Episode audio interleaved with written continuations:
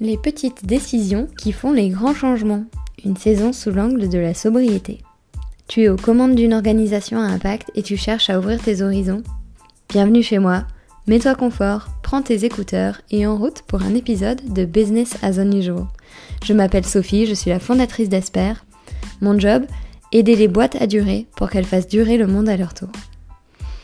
À travers ce podcast, je pars à la rencontre de celles et ceux qui ont décidé de faire des affaires autrement. Celles et ceux qui réécrivent leur disque dur pour un business éthique, innovant et soutenable. Et l'innovation, on le verra, elle n'est pas toujours là où on le croit. Bienvenue dans la saison 2 qui répondra, je l'espère, à la question comment rendre mon business plus sobre? Comment être un business qui promeut la sobriété? Comment être plus écolo au travail? Comment être plus écolo dans son travail?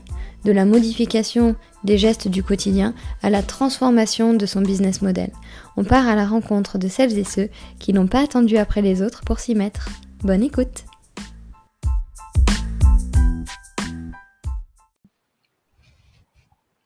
Bonjour Simon. Bonjour. Simon, tu vis à Toulouse et tu es à l'origine avec Antoine Escande de l'entreprise Ilia, dont le projet phare est une douche cyclique. La mission que vous vous êtes donnée, c'est de réduire l'impact environnemental des gestes du quotidien. Et il y a beaucoup de choses à dire là-dessus.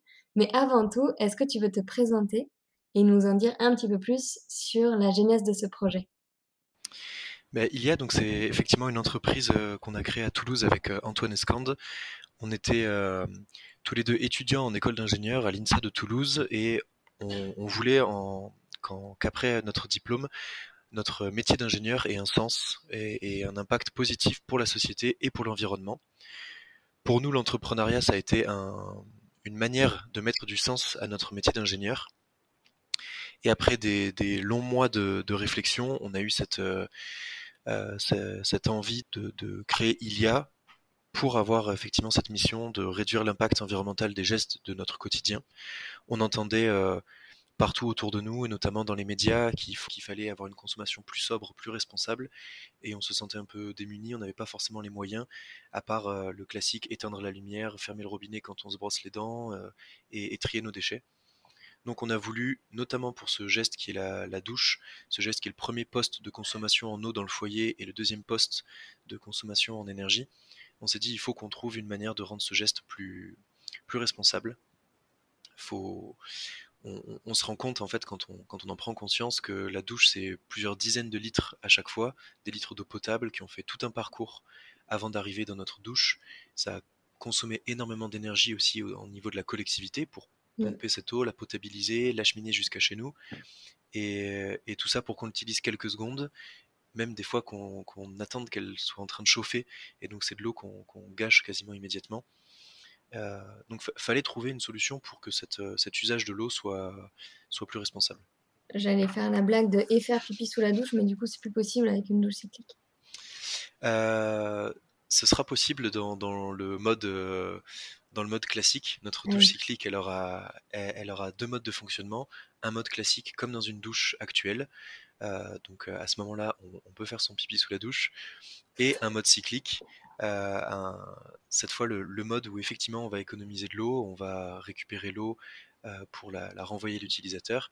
Et à ce moment-là, il est vrai qu'il est moins conseillé de, faire son pipi sous la douche. je sais pas dans quelle mesure je vais oser de garder ça au montage. C'est comme tu veux. Ok. Merci beaucoup ouais, pour cette présentation. Et c'est tout à fait en lien avec ben, l'objectif de cette saison sur euh, Business as unusual parce que l'angle d'approche, c'est celui de la sobriété. C'est un mot qui est très très utilisé cette année. Il y a eu, euh, quelque part c'est bien, des sorties dans l'espace public, des prises de parole. Je dirais plus des prises de parole que des prises de position politique parce que ça a un peu du mal à se concrétiser. Mais avant de rentrer dans le détail, en tout cas, qu'est-ce que ça t'évoque ce mot euh, de sobriété, ce concept de sobriété, en lien avec le projet d'Ilia? Euh, C'est vrai que c'est un terme qui est, assez difficile à, définir, la sobriété, parce que selon les, prises de position, selon effectivement les, positions politiques surtout, on, peut y entendre des fois des, des, choses plutôt négatives ou des fois des choses plutôt positives. Nous, chez LIA, on essaie de le voir plutôt dans un sens beaucoup plus positif. Sobriété, ça veut dire moins consommer de ressources, ça veut aussi dire aller aller moins vite, prendre plus le temps pour, pour ce qu'on fait ou prendre plus le temps avec les autres. Et surtout, ça, c'est complètement en lien avec le nom qu'on a donné à notre entreprise. On, l'a appelé Ilia parce que il y a un monde nouveau à bâtir. Et justement, ce monde nouveau à bâtir, c'est un peu le, monde idéal dans lequel on aimerait vivre et un monde où effectivement la sobriété est un peu plus au, au, cœur. Ouais, absolument. Du coup, ça me fait rebondir sur euh, bah, autre chose dont on parlait quand on avait commencé à préparer euh, cet entretien, c'était euh, cette approche de l'innovation et de la technologie. On parle pas mal de... On parlait de low-tech euh, versus high-tech, et tout ça, ça nous avait amené à une petite discussion sur la place de la sobriété dans l'innovation technique. Est-ce que tu veux revenir là-dessus? Ouais, encore une fois, c'est un peu quel monde on nous a vendu quand on était plus jeune par rapport au monde dans lequel on va réellement vivre. Quand on quand on voit des images de, de villes futuristes ou dans les films qui parlent du, du futur, c'est souvent des, des futurs où il y a de la technologie partout. Il y, a, y, a, de la high-tech partout. Mmh il y a un côté où c'est pas quand on regarde ces films, quand on voit ces images, des fois on se dit que c'est pas très souhaitable, on n'a pas forcément envie de vivre dans, dans ce monde-là. Et en plus, rapidement, quand on, quand on reprend ça d'un point de vue euh, environnemental, on se rend compte que ça va pas être possible tout simplement en termes de limitation des ressources, ou alors ça risque de créer des mondes complètement, euh, euh, bah, complètement injustes, avec des personnes qui ont accès à cette technologie, d'autres qui n'y ont pas accès du tout.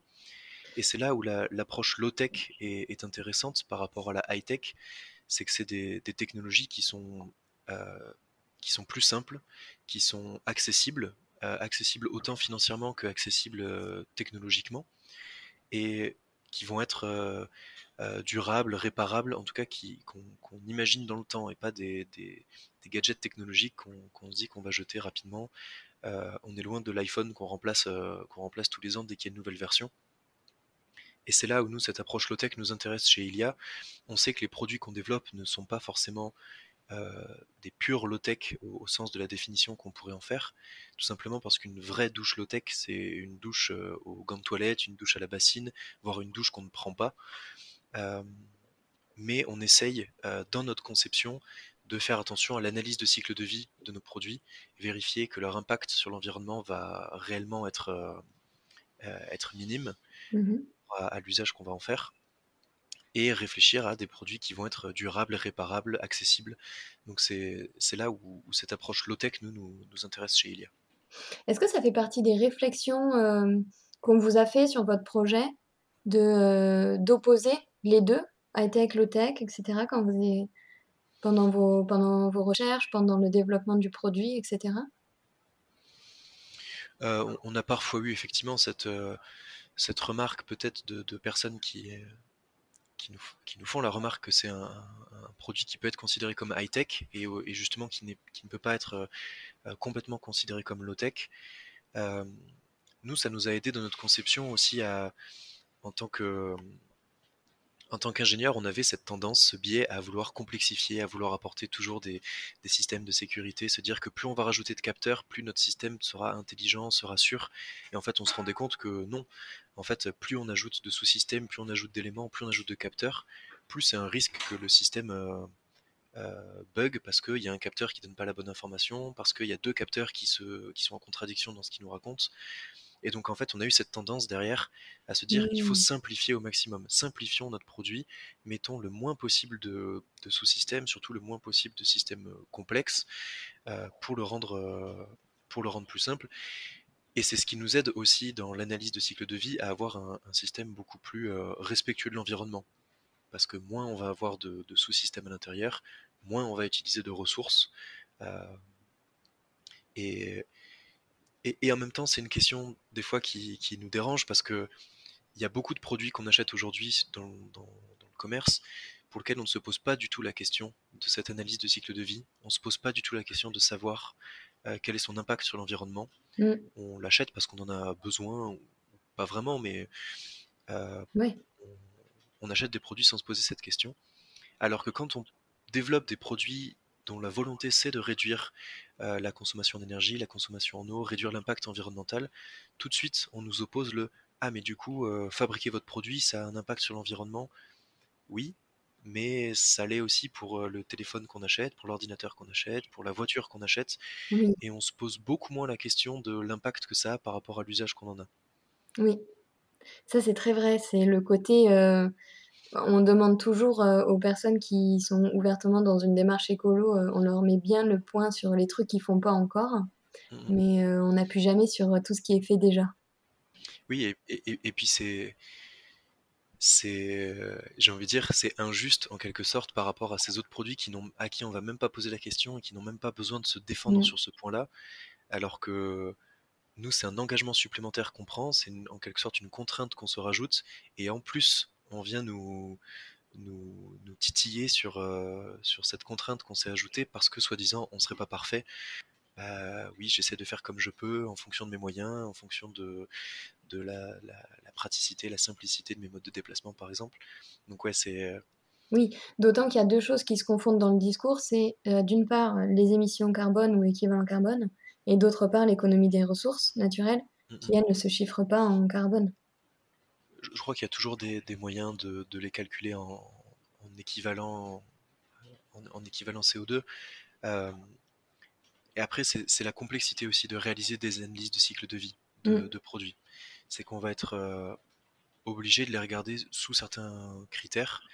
Euh, nous, on a fait notre analyse en regardant bah, la préservation de les ressources naturelles, la préservation de la ressource en eau, les émissions de, gaz à effet de serre, parce que c'est un critère aujourd'hui qui est, qui est, qui est, majeur, qui est majeur euh, et surtout dont, on parle en fait dans les médias. Donc, on peut comparer avec d'autres, mais, mais en fait, on a regardé ces quelques critères. Et il y a plein d'autres critères qu'on n'a pas forcément pu euh, euh, évaluer parce que si on se met à tout évaluer, on passe un temps fou à juste faire une étude euh, et, des analyses et on n'avance pas dans le développement de notre produit. Donc nous, cette analyse de cycle de vie sur certains critères de préservation des ressources naturelles, préservation de la ressource en eau, nous permettent de faire des choix aussi technologiques dans notre conception, de se dire on va mmh privilégier tel matériau par rapport à tel autre, tel composant par rapport à tel autre. Mais c'est ça, en reste un exercice qui, qui se base sur beaucoup d'hypothèses euh, et qui, qui, mériterait en permanence d'être travaillé, mais ça prendrait un temps fou de le travailler en permanence. Est-ce que c'est un outil que vous utilisez en amélioration continue? Ou c'était vraiment pour faire des, des, choix stratégiques au début de on va utiliser tel composant plutôt qu'un autre? Euh, j'ai envie de dire c'était c'était plus ou moins euh, de l'amélioration continue parce que on n'a pas en permanence fait ces analyses précises, mais on avait toujours en tête euh, que euh, bah, réduire la matière, utiliser tel matériau plutôt que tel autre, ça allait avoir un, impact positif ou au contraire négatif sur notre conception. Mmh. On, en a on en a fait à deux moments effectivement des, des, analyses de cycle de vie. On en a fait une il y a, il y a deux ans à peu près euh, qui restait très, très générique parce qu'on ne savait pas encore exactement ce qu'on avait dans notre produit euh, mmh comme sous-système à ce moment-là. Mais ça nous a permis de prendre conscience de qu'est-ce qui avait un impact dans la conception. Et on l'a refaite là cet été pour cette fois. Euh, il y avait encore des choses qui étaient des hypothèses et on ne savait pas encore tout, mais ça nous a permis d'être un peu plus précis, de valider des choix qu'on avait faits ou de devoir en faire d'autres. Ah, ça c'est intéressant. Bah, pour, continuer sur cet aparté d'analyse de, cycle de vie, mais un peu plus largement, justement par rapport à ce développement de produits qui n'existent pas, qui promeut euh, une forme de sobriété, etc. Euh, qu'est-ce que vous avez dû apprendre? À quelle croyance ça a remis en cause pour toi ou pour Antoine de, de te lancer dans cette aventure du point de vue de la sobriété? Du point de vue de la, sobriété, on avait cette, euh, approche euh, quand on a commencé à développer nos premiers prototypes d'aller euh, faire énormément de, recyclage, de récupération, donc de récupérer des, anciens receveurs de douche, des anciens robinets, etc., pour pouvoir faire nos, premiers prototypes. Mmh en se disant aussi, bah, c'est chouette, en faisant ça, on n'est pas en train d'acheter du neuf, on est en train de favoriser l'économie circulaire, l'économie locale, etc., de, réduire la, de, réduire les déchets euh, parce qu'on récupère les déchets d'autres personnes. Et dès qu'on a envie de faire un, produit industriel, on se rend compte qu'on peut plus fonctionner de cette manière-là, ou que c'est beaucoup plus compliqué de fonctionner de cette manière-là, parce qu'on ne peut pas garantir que tous les que tous les receveurs de douche qui vont être euh, jetés dans les chantiers, etc., vont être en permanence les mêmes pour pouvoir euh, dire que notre produit c'est toujours le même. Donc en fait, dès qu'on se met à industrialiser un produit, on est obligé de repasser avec une logique d'acheter neuf euh, pour être sûr d'avoir un produit qui soit bah, qui soit toujours le même. Donc il y a, ça, ça, disons que ça remettait pas en question parce qu'on s'y attendait un peu à ce, à ce côté-là de ne pas pouvoir faire 100% d'économie circulaire, en tout cas sur mmh un, produit tel que le nôtre. et après, surtout, on s'est rendu compte de la complexité justement de monter un, projet industriel. Entreprendre avec un, projet hardware, un projet physique, mmh c'est beaucoup plus complexe, beaucoup plus long, ça demande beaucoup plus de moyens financiers. Que, que, des entrepreneurs qui, qui développent des, des solutions de services ou des, applications, qu'elles soient web ou mobiles, sur lesquelles on, peut revenir beaucoup plus euh, facilement, on peut mettre à jour beaucoup plus facilement. Et quasiment notre seul outil de travail, c'est notre ordinateur. Nous, notre outil de travail, c'est certes des ordinateurs, des logiciels pour concevoir, mais c'est aussi un atelier, des outils, des, perceuses, des scies, des établis, des choses qui, qui ont un coût, qui, euh, euh, sur lesquels il y a des consommables sur les outils qu'on utilise. Et donc ça, ça, demande beaucoup plus de moyens euh, que, des fois d'autres projets entrepreneuriaux. Donc quand on, quand on regarde dans le rétroviseur, parfois on se dit, euh, ça fait super longtemps qu'on a lancé ce produit. D'ailleurs, dans notre entourage, des gens nous disent, mais pourquoi vous en êtes encore que là, en quelque sorte? Et on leur dit, mais en fait, c'est juste normal pour un, projet entrepreneurial avec un produit physique. Euh, ça prend du temps. Ça mmh prend en moyenne 3 à 5 ans de développer un nouveau produit. Euh, nous, on fait ça en plus en étant des jeunes ingénieurs. On était à peine sortis d'études, on n'avait pas encore énormément de moyens financiers. Donc c'est c'est cette euh, croyance qu'on a que l'entrepreneuriat c'est simple, c'est merveilleux, les, entrepreneurs sont des super-héros, des super-héroïnes euh, qui se lancent dans leurs projets et, tout va rouler. Oui. Non, c'est long et c'est compliqué, surtout quand c'est du produit.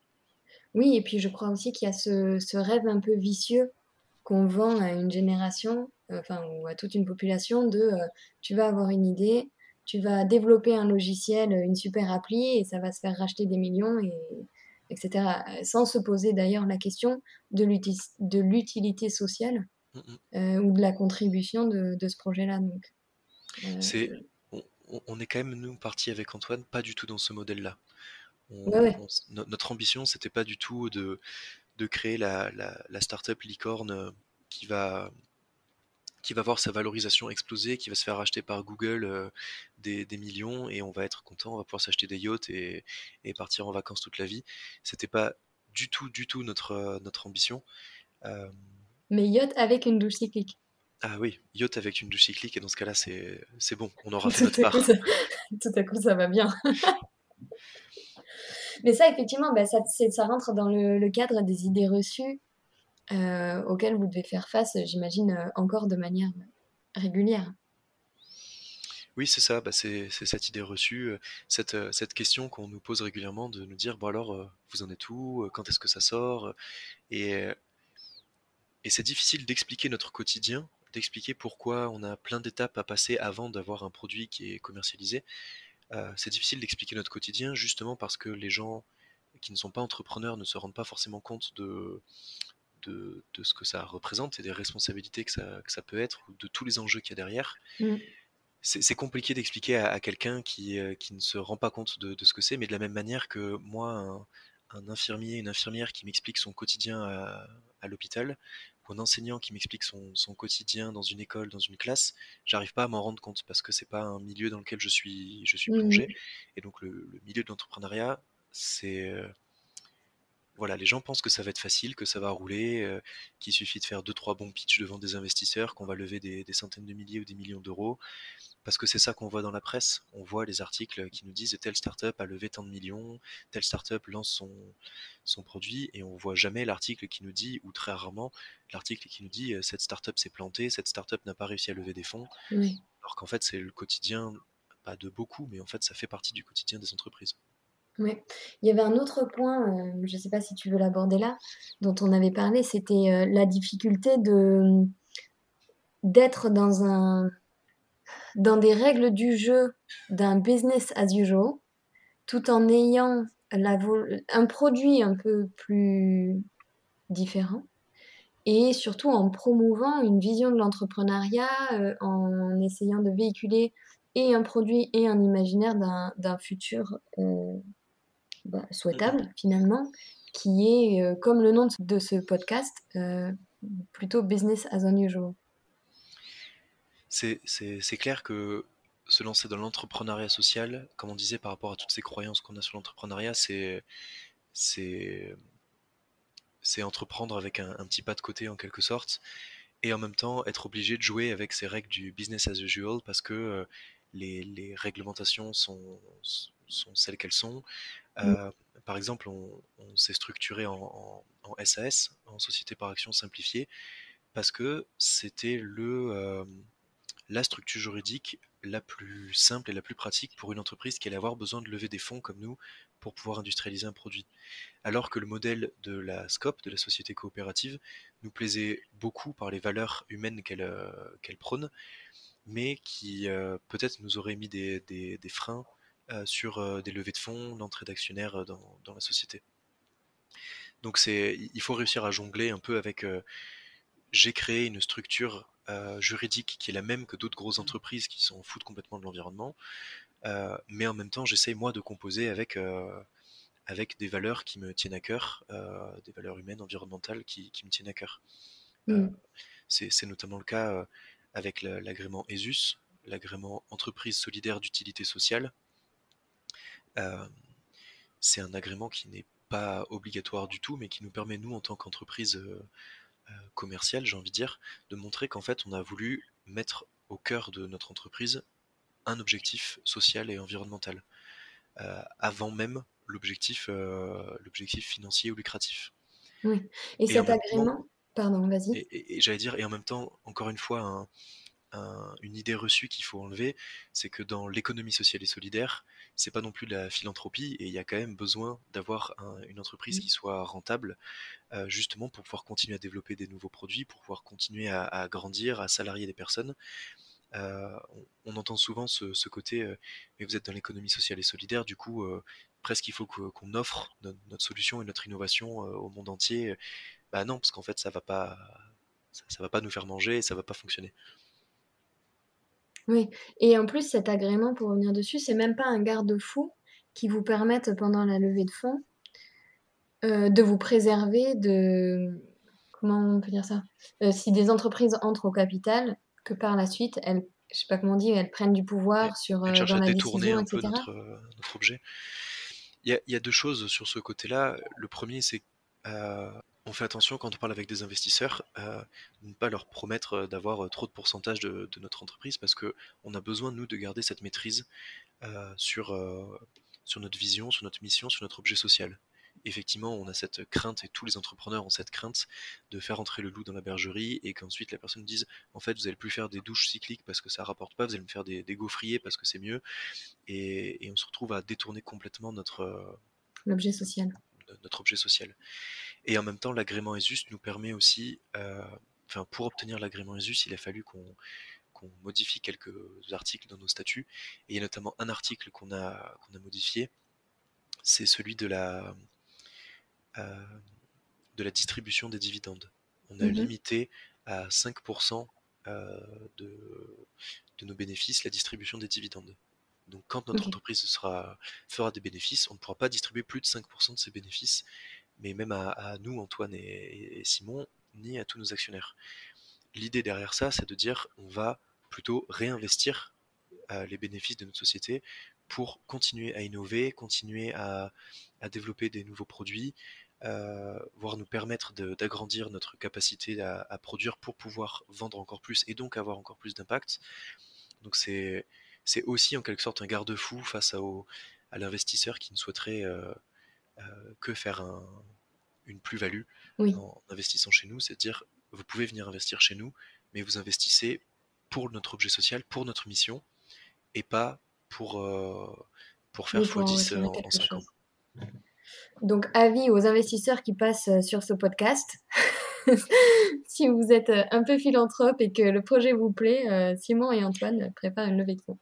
Et, en même temps, encore une fois, l'enjeu reste quand même de faire grandir la société. C'est juste qu'on ne préfère pas promettre une culbute financière parce que ce sera pas, c'est pas l'enjeu. L'enjeu c'est pas de mm. s'enrichir. L'enjeu c'est avant tout d'apporter des solutions positives pour l'environnement et pour la société.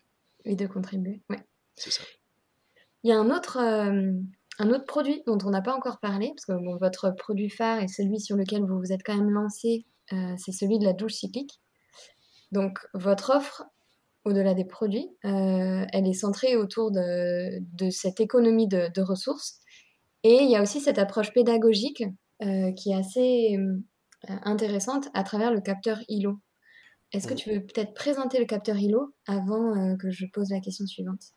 Ouais, on, s'est. Euh, en, fait, il y, a, trois ans, quand on a commencé à, parler de cette douche cyclique autour de nous, on, disait aux, gens c'est super, grâce à notre douche cyclique, vous allez euh, économiser l'eau, économiser de l'énergie. Et, ils nous disaient mais ça a l'air super votre, euh, votre innovation, mais je sais même pas combien je consomme. Donc je sais, j'arrive pas à me rendre compte combien je vais économiser.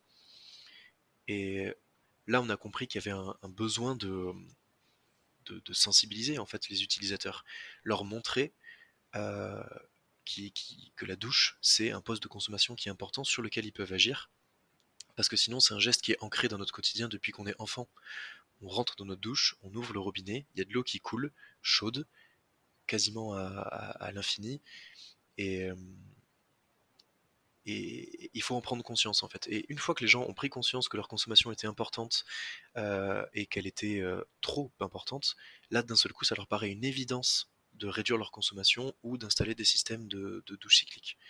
Donc ce capteur ILO, c'est ça son, enjeu, c'est sensibiliser, responsabiliser l'utilisateur face à sa consommation pour que l'utilisateur, s'il se rend compte qu'il aime prendre des douches longues parce que c'est un moment de confort, un moment de détente, un moment dont il a besoin, bah, s'il veut continuer à prendre des douches longues sans culpabiliser, il faut qu'il investisse dans des solutions euh, de, douche cyclique par exemple. Et pour euh, abonder là-dessus, euh, ça va dans le sens de votre cible qui est, plutôt, donc déjà pas du B2C en priorité, mais plutôt du B2B sur des logements collectifs, etc. On va axer notre commercialisation au départ effectivement vers les B2B, vers les, promoteurs, les bailleurs qui, fabriquent ou qui gèrent des, dizaines, voire des centaines, des milliers de logements. Euh, les hôteliers aussi, qui, euh, qui ont eux aussi des, euh, plusieurs, plusieurs chambres, plusieurs salles de bain à, gérer.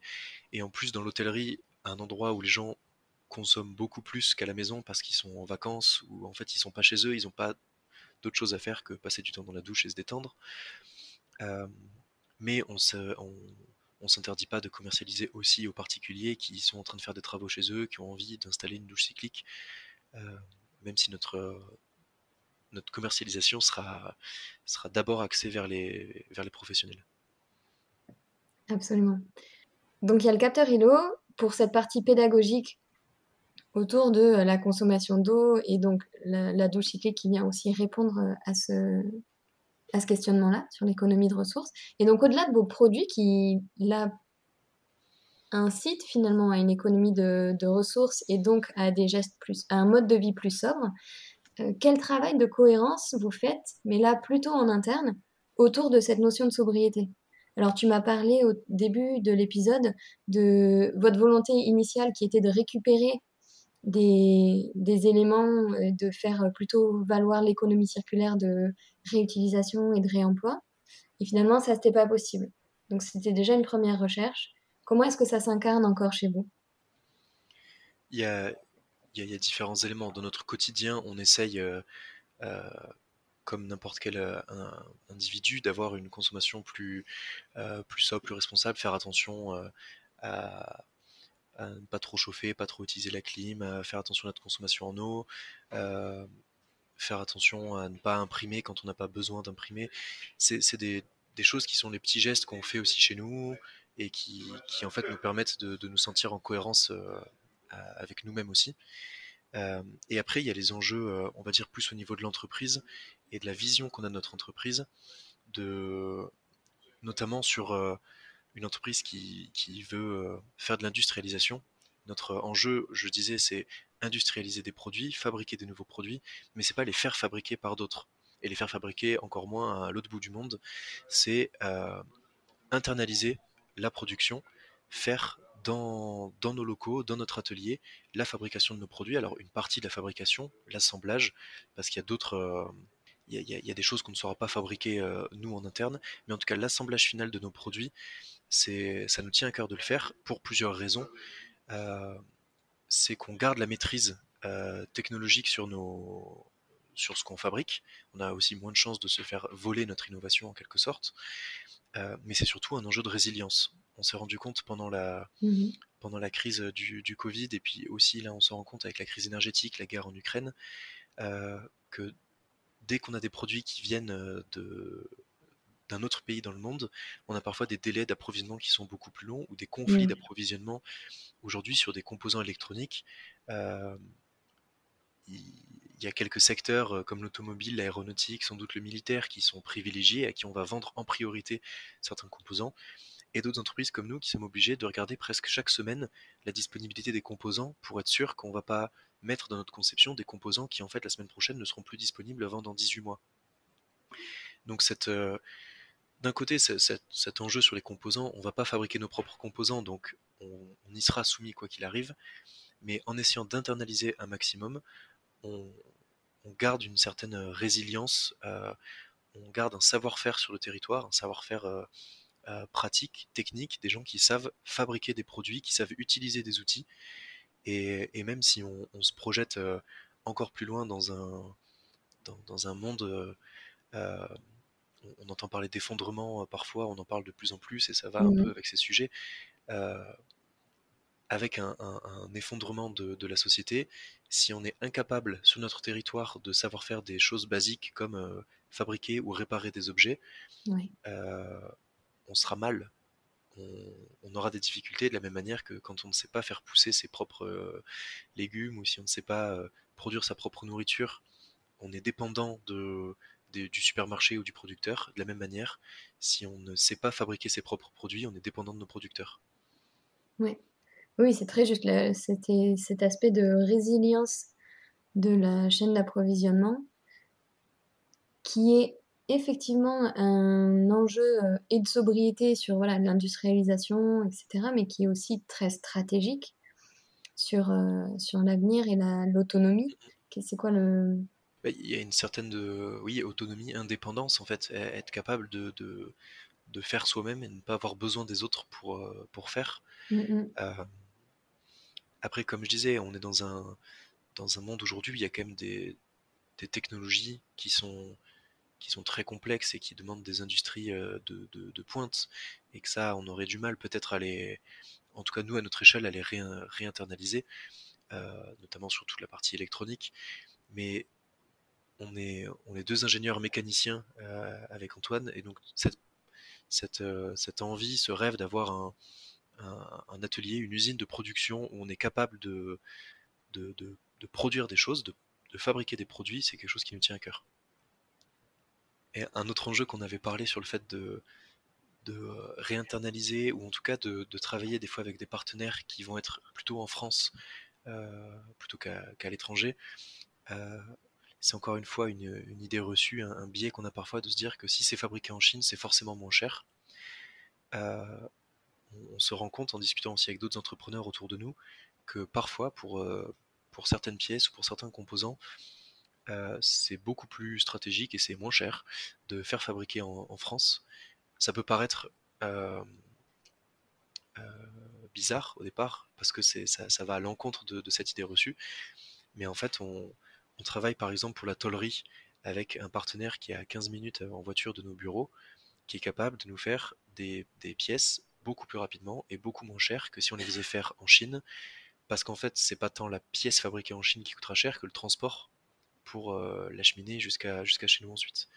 Donc, euh, il y, a aussi cet enjeu d'avoir en interne euh, la capacité à produire, mais aussi faire le réseau de fournisseurs et de partenaires industriels en France pour que pour qu'on n'entende plus aux infos que telle usine est en train de fermer, que, telle industrie n'existe plus en France. Et on entend beaucoup parlé, j'ai l'impression, au niveau de l'industrie textile, des vêtements, qu'on savait très bien faire en France, puis tout est parti à l'étranger et il y a des entreprises qui aujourd'hui essaient de faire revenir ça en France.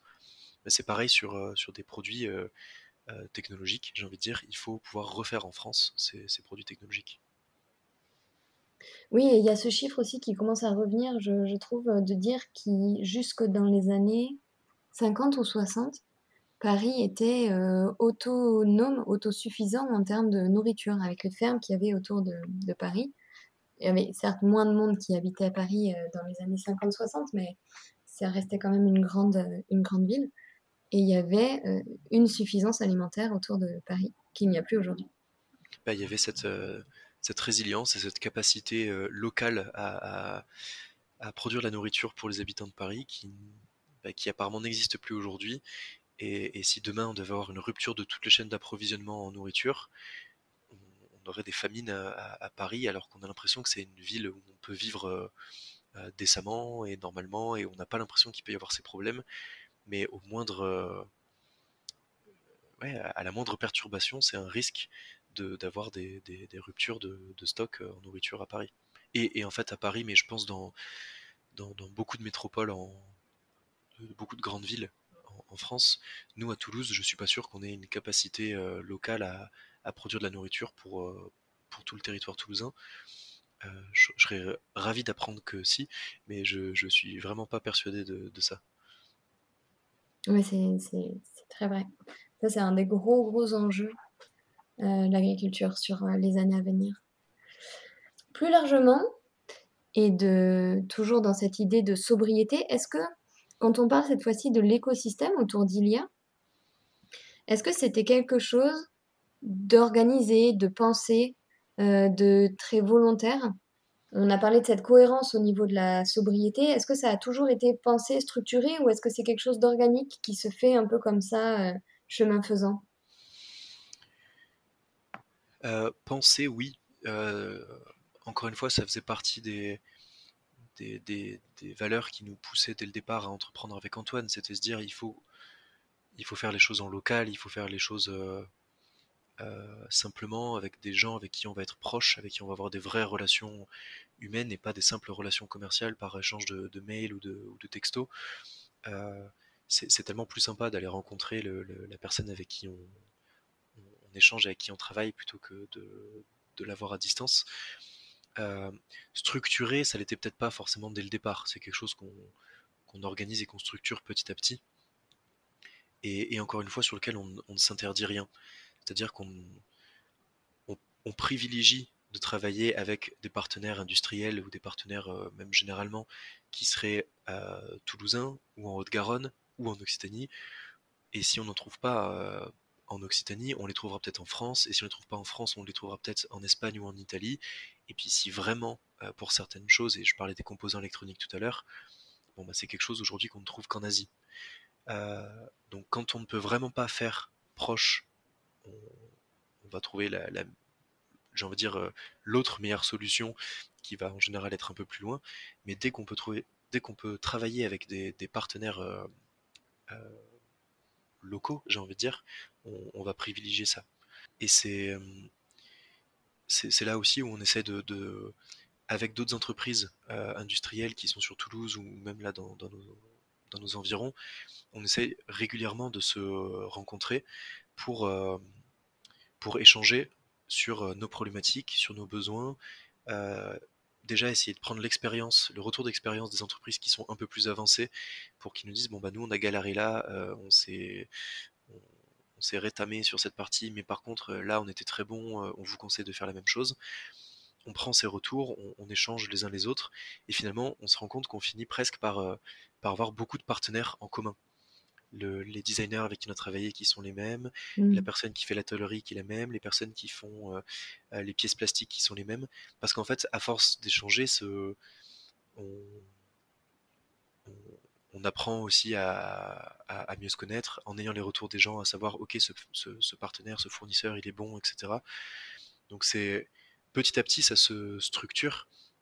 Sur ce côté euh, entreprise industrielle, ça s'est notamment structuré euh, euh, depuis l'année dernière avec un collectif des startups industrielles qui, qui s'est créé avec l'enjeu justement de, rassembler les, entreprises industrielles, mais aussi les industriels ou les personnes qui accompagnent à l'industrialisation, et notamment avec cet enjeu de faire du lobbying auprès de l'État pour qu'il y ait plus d'aide financière auprès des entreprises industrielles. On, parle, on entend souvent parler de réindustrialisation ou d'industrie du futur, mais en fait, il faut déjà être capable d'industrialiser avant de réindustrialiser aussi. Et donc, il y, a, ce collectif des startups industrielles qui, qui porte cette voix des entrepreneurs industriels depuis l'année dernière. Et il y a aussi le mouvement Impact France, qui s'appelait avant le, mouvement des entrepreneurs sociaux, mmh qui lui, cette fois, est euh, n'est pas spécifiquement industriel, mais qui est plutôt autour des entreprises de l'économie sociale et solidaire, et qui, encore une fois, défend et fait un peu de lobbying sur euh, les enjeux, les besoins de, ces entreprises euh, de l'économie sociale et solidaire. Donc c'est deux réseaux dans lesquels on fait partie, dans lesquels on essaie de, prendre notre part, de militer, de montrer quels sont nos besoins, d'apporter nos retours d'expérience quand on peut les apporter, parce que c'est ça qui fait la, force et la résilience aussi euh, sur nos territoires. On se rend compte qu'on se met à collaborer avec les entreprises euh, locales, ça plaît énormément à nos collectivités, que ce soit à Toulouse Métropole ou à la région Occitanie, de voir que des entreprises du territoire travaillent ensemble, et donc c'est quelque chose qu'on privilégie et qu'on structure petit à petit. C'est peut-être aussi le signe que, que c'est que ces entreprises et que ces mouvements prennent de l'ampleur si déjà ça commence à se structurer pour, euh, pour du plaidoyer, pour du militantisme un petit peu, quelque part. Et effectivement, il y a des mouvements qui commencent à se, à, se structurer. Et, et au, départ, quand on était encore qu'une jeune entreprise, on ne voyait pas forcément l'intérêt d'être dans tous ces réseaux. Euh, et, petit à petit, on, prend conscience que ça permet de donner de la force au réseau, nous aussi de, d'être des fois informé plus facilement, plus rapidement de certaines choses, d'être consulté euh, tout simplement sur nos, sur nos besoins. Euh, il y, a, un, enjeu sur lequel on n'a pas du tout parlé encore, mais c'est aussi les enjeux réglementaires, par exemple. On fait partie d'un autre, d'un, autre écosystème qui s'appelle Aqua Valley, qui au niveau national s'appelle France Water Team, qui rassemble toutes les entreprises dans le domaine de l'eau, et avec notamment des enjeux sur euh, bah, la réglementation, et notamment la réglementation autour de la réutilisation des eaux usées. Euh, comment dans la réglementation on peut euh, simplifier, mmh faciliter le fait de réutiliser l'eau qu'on est en train d'utiliser, que ce soit pour un usage domestique, pour un usage agroalimentaire, ou, enfin, dans l'agriculture. Donc c'est, on a besoin de ces différents réseaux qui chacun ont leur thématique de, plaidoyer euh, et leur, euh, sujet de prédilection. Je trouve que ça me fait une transition parfaite pour ma dernière question, qui est, pour euh, terminer cet échange, quel est le vœu de sobriété que tu formules pour les business actuels, pour les business à venir et même le tien. J'ai pas mal réfléchi à, cette, à cette question parce que on pourrait faire énormément de, vœux et, et, même si on, si on me demandait de, décrire le monde dans lequel j'ai envie de vivre euh, demain, ce serait, ce serait hyper compliqué tellement tellement c'est tout est complexe on se rend compte que si on dit oui mais je veux moins de ça ou plus de ça en fait ça change beaucoup plus de choses dans notre environnement il y a, il y a une réponse que, que j'ai trouvée euh, parce que c'est quelque chose qui à titre individuel me, commence à, m'ennuyer et m'énerver de plus en plus, c'est la publicité euh, dès qu'on navigue sur Internet ou la publicité dans la rue, euh, qu'on soit dans le bus, dans le métro, en voiture. Euh, on a de la publicité en, permanence. Cet été encore, en, visitant des, villes où je me rendais compte que quand les bâtiments, les, monuments étaient en travaux, sur les échafaudages, des fois on voit une, photo du monument pour qu'on puisse euh, s'imaginer ah c'est ça qui est derrière cet, échafaudage. Et là non c'était une énorme pub pour euh, un nouveau téléphone portable un nouveau smartphone. On se dit mais je suis pas venu faire du tourisme pour me faire imposer une pub euh, d'un nouveau produit dont je n'ai pas besoin et un, vœu de sobriété moi que, j'aimerais pour, pour nos, villes et notre internet, c'est beaucoup moins de publicité. je sais que c'est un peu ça peut paraître contradictoire avec avec justement le business qu'on a chez Ilia, et on disait c'est jouer avec euh, le, business as usual ou business as unusual, c'est on aurait besoin nous de la publicité pour vendre nos, mmh produits. Ça nous aiderait à, nous faire connaître. Et en même temps, ça m'insupporte tellement de voir la publicité d'autres que j'ai presque pas envie d'imposer ma publicité à, aux, autres personnes.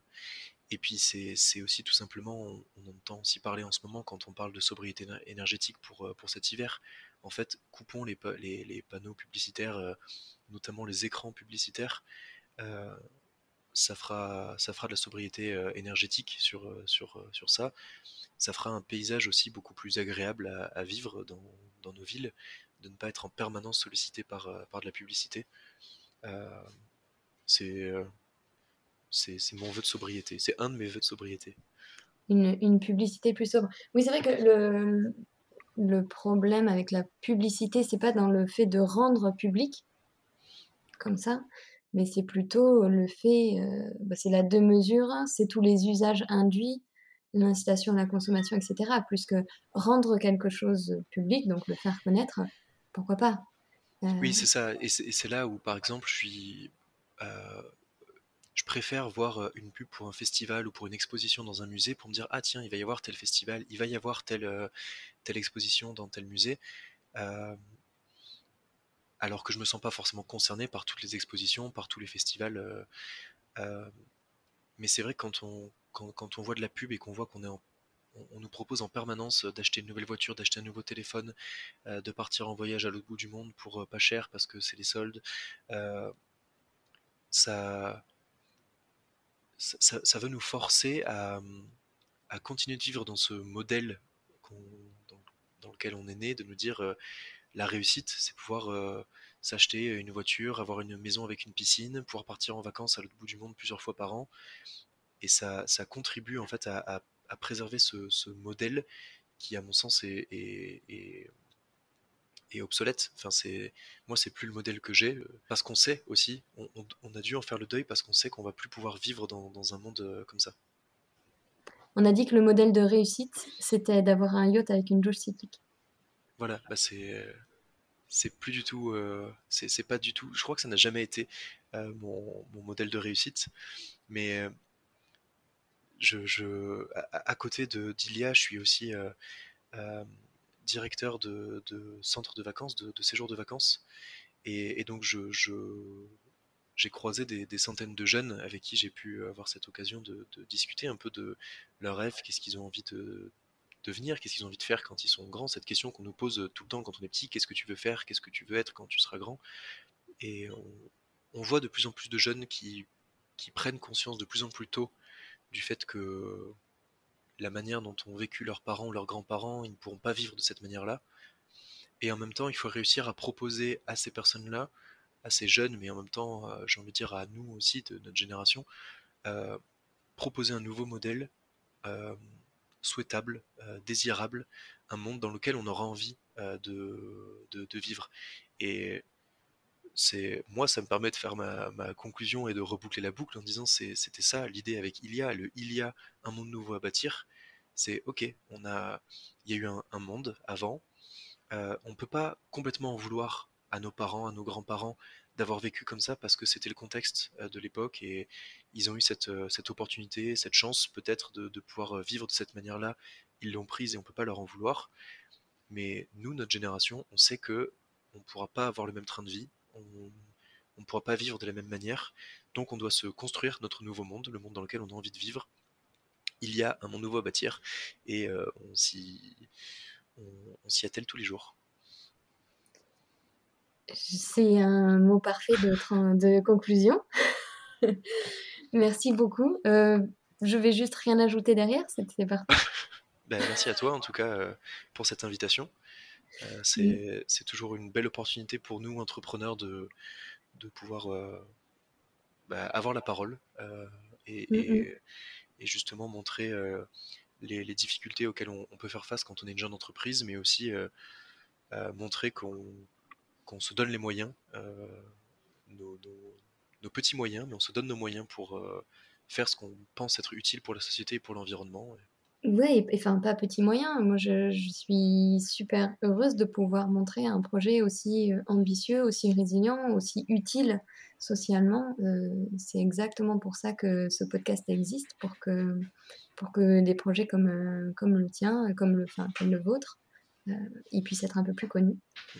Merci beaucoup, Simon. merci à Antoine, qui doit être dans le coin aussi, pour l'existence de, de ce projet.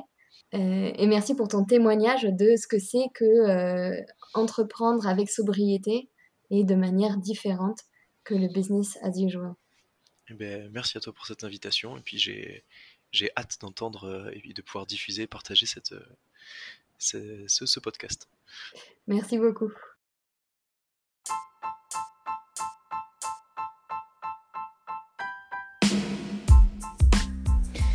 C'était Sophie pour Business as Unusual, le podcast en route pour un monde où le jour du dépassement n'existe plus. Et si cet épisode t'a plu, tu peux t'abonner au podcast et le noter, le partager à quelqu'un à qui ça servira, c'est quand même là pour ça, et me rejoindre sur LinkedIn.